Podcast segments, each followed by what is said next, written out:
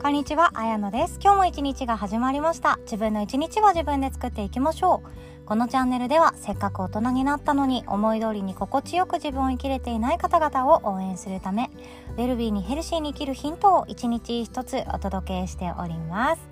ウェルビーパートナーのあなたはいかが今日お過ごしでしょうか？私はですねこのポッドキャストチャンネルを一度でも聞いてくださったあなたのことをウェルビーパートナーの仲間だと思って呼ばせていただいております。仲間ですよ。でですね今日の本題は好きとやりたいはなくても社会的に死なないっていうお話です。好きなこととやりたいことはなくても死なないんですよ。そう死なないけど社会的には死なないけどっていうところですよね。そう社会的に死なないけど何なんだいっていうと自分の命を全うできないまま死んでいくっていうオチが待っているそんなお話をシェアさせていただきたいなと思います。っていうのもですね明日ですね8月30日の朝9時からなんですけれども私が無料で開催しておりますワークショップです。あなたの好きとやりたいを見つけるワークっていうものをどなたでもどうぞという形で開催させていただいております。でいくつかお問い合わせが来ていたのでこの場を借りてシェアさせていただきますね。当日朝9時は仕事してます。絶賛仕事中です。参加は絶対に無理です。でも参加したいですっていう方はですね是非ともこのままワークショップのご予約欄をですねポチって押してご予約していただけたらなと思います。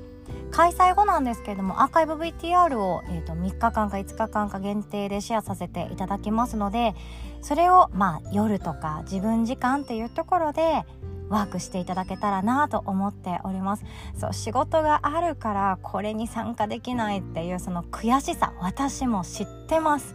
私毎日朝7時ぐらいから夜の10時ぐらいまでずっと仕事に拘束されてるのでもう無理なんですよその時間っていう方にもですね是非とも手に入れていただきたいものでありますのでよかったらそのままご予約していただけたらなと思います。でご予約の際にですねご質問とか悩み相談を書く欄がございます。これなかったらなかったで全然いいんですけれどもそこにですね今抱えているモヤモヤとか不安なこととかこの話聞きたいなっていうことがあったらそこに書いていただけたらなと思います。当日シェアさせていただくかもしれないですけれども匿名でお答えさせていただきますのでご安心してくださいね。ということでそのワークショップは明日8月30日の朝9時スタートでございますが無料で開催しております。この音声の概要欄の URL からチェックしていただけますと幸いです。で本題に戻りましょう。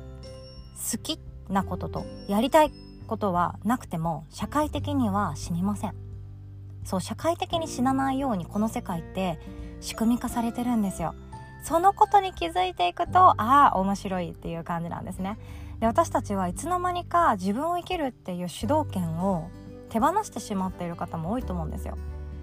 もしかしたらその思春期頃とか誰かと比べてっていうその劣等感とか優越感とか比較っていうものが生み出す感情に押しつぶされてしまっている方がいらっしゃるかもしれないですよね。そういう時ってあの子は特別で私は平凡。あの子はすごいけど私はできない。あの子は勉強がめちゃくちゃできるけど私はそうでもない。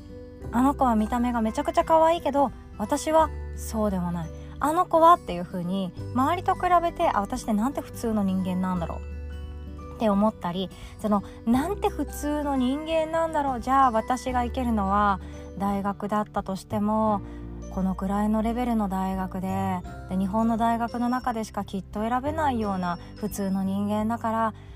文学部かな経済学部かないや法学部は高望みしすぎかなとかそんな形で自分はイコール平凡だからこれを選ぶっていう魔法にかけられてしまってるかもしれないですよね。でこれって結構危ないことなんですよ。私たちは平凡。私たちは普通。私たちは一般的っていうことって実はなくって。まあでも一方ではですね人間そう、えーと、竹倉先生がおっしゃってましたよ。人類学者の竹倉文人先生が言ってたのが人間っていうのはその普遍性っていうものと特殊性っていうものがあるから生きていけるっていうこと。そのあなたと私はどこか似てるよねとか分かるとか共感できるっていうのがあるから嬉しい。これが普遍性であってそして特殊性。自分はこれが特別だとか私はこれは周りの誰よりも好きだっていうものがあるから自分っていうものを持っていける。そんなイメージかなとも思います。でも私はですねもう思いっきり私普通の人間だから選べたとしてもこのくらいの大学ででその大学3年生ぐらいでやってくる就職活動も自分が最高に頑張って会社員ででこのくらいの会社かなみたいな形で自分で決めてたんですよね。そう自分で自分の世界を作ってました。私ってこれくらいの人間でしょ？だからこのくらいだよねっていうものを決めていたんですよね。でそれでもこの世界って死なないようになってます。私ってこのくらいの人間でしょって思ったとしても死なないようになってるんですよ。だって誰かに雇ってもらえます。履歴書送ったりエントリーシートを書いたりして自分の、バイトでこんなこと頑張りましたとか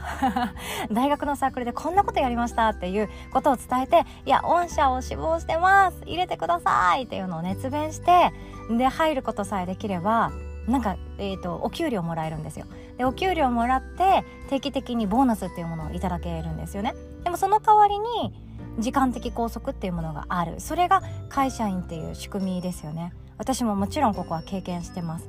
でもそれは自分にそうだって思ってました。そうだって思ってるしそれ以外できっこないでしょっても思ってました。その場で頑張って花を咲かせなきゃいけないなんて思い込みもありました。でもふとした時にこのまま死にたくないっていう感情が込み上げました。でもこの込み上げた時に今を続けたら社会的には死ななくて済むんですよ。お金が入ってくるっていうことですよね。続ければ今月も来月も再来月もお給料もらえる。社会的に死なない。でそして名刺っていうものがあって自分の会社、えっと、部署名担当そして自分の名前がある名刺を持つことができる。社会的に生きてますよね。そう社会的に存在価値とがあるとしてそこにいさせてもらえることはあります。でもこれ一生続けたくないなとかこれ私ちょっと違うかもしれないとか方向転換したいなっていう時がやってきたとしたらめちゃくちゃ喜ばしいことなんですね本当は。めちゃくちゃ喜ばしくてめちゃくちゃ嬉しいことであよかったね気づけてっていう瞬間なんですよ。で気づいたからといって今すぐじゃ会社辞めましょうとかそんなんじゃなくってもっともっと手前なんですよね。私じゃあ何が好きなんだろう。私どんなことが好きだっけ。私って何をやってる時一番楽しいんだっけ？私何がやりたいんだろう？っていうこと。ここが分からなくなってきている人がいます。私もそうでした。だって考えなくても社会的に死なないんですもんね。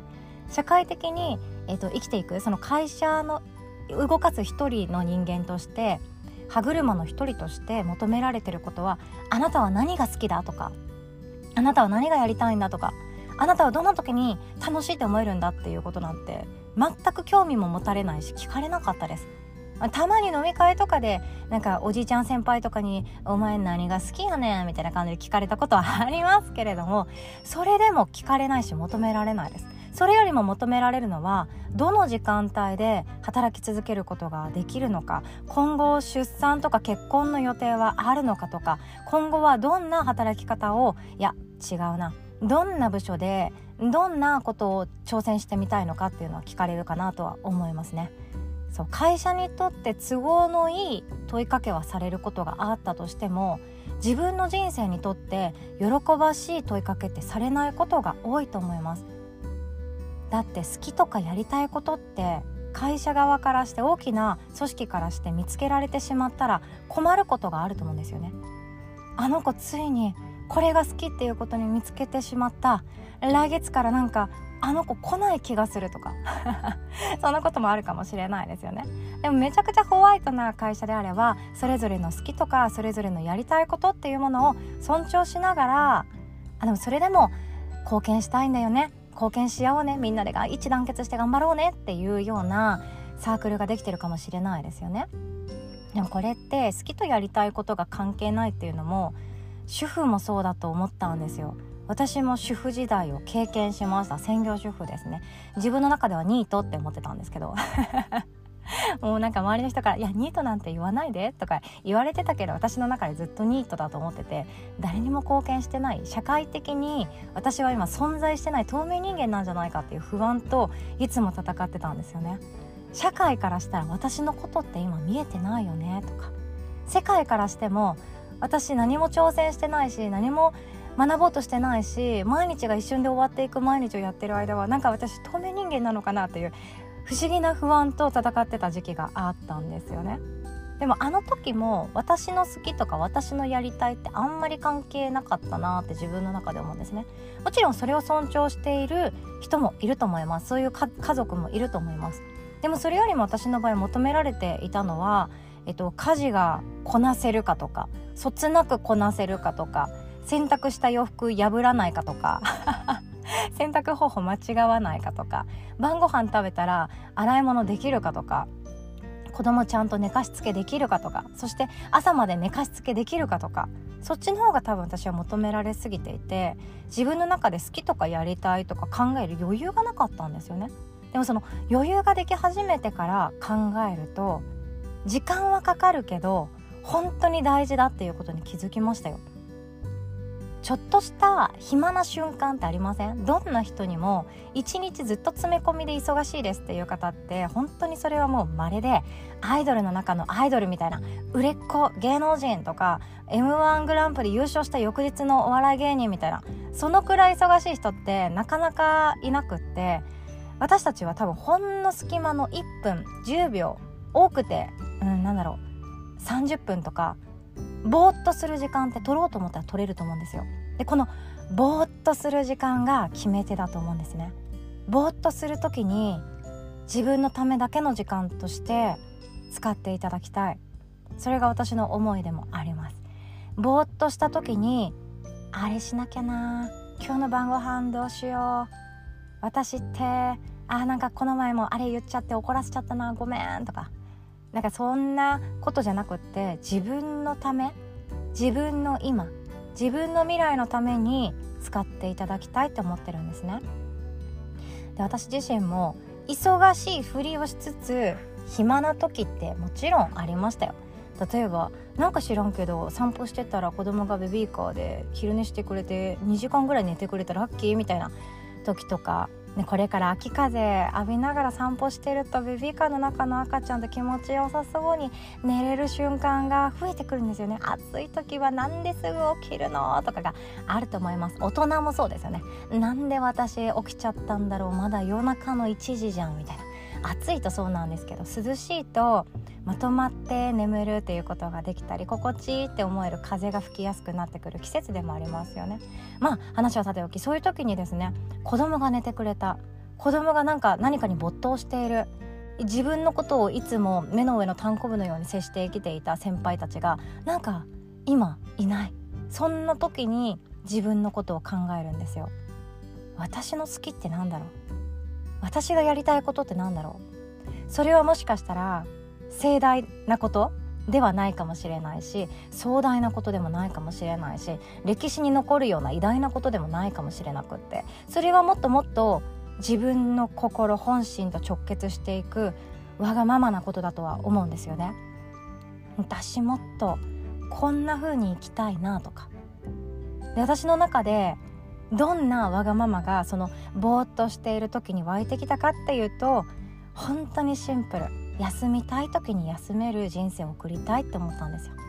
疲れやすいしパンパンに予定を入れてしまうとすぐイライラして周りの人に当たっちゃったりとか子供泣かせてしまったりとかもします。自分のイライラのご機嫌のコントロールができていないのは予定をパンパンに入れた時って自分で分かってるのに予定をパンパンにするような働き方をしてしまったらなんか自分で自分の首を絞めるとかなんか自分でなんか恥ずかしいものを世間に見せてるそんなイメージかなと思っちゃったんですよね。なのでシンプルです。私は自分で一日をクリエイトしたいと思いました。自分の好きやりたいっていうことっていうのは本当にかっこいいことじゃなくていいんですよ。私のやりたいはだって何度も言いますけど出勤したくないがやりたいですからね。出勤したくないがやりたくってとことん追求してじゃあ何ができる？何ならできる？何なら簡単にできるってひたすら考えてきた本当に自分のことしか考えていないような都合のいい女なんですよ。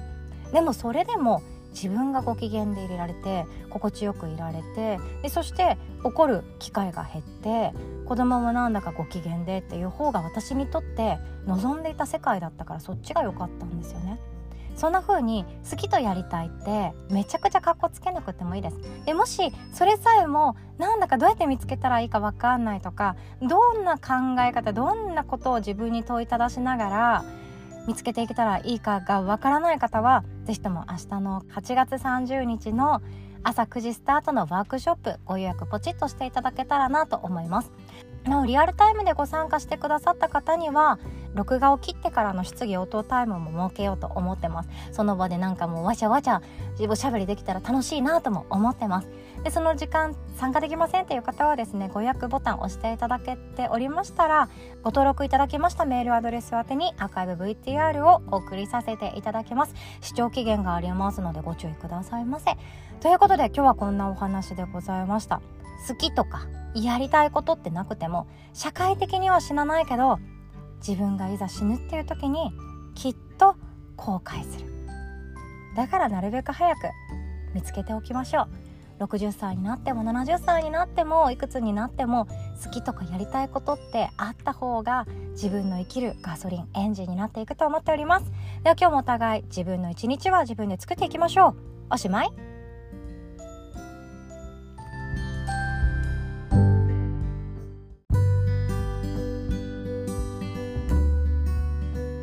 最後にお知らせをさせてください。近日中に開催のオンラインワークショップセミナーのお知らせです。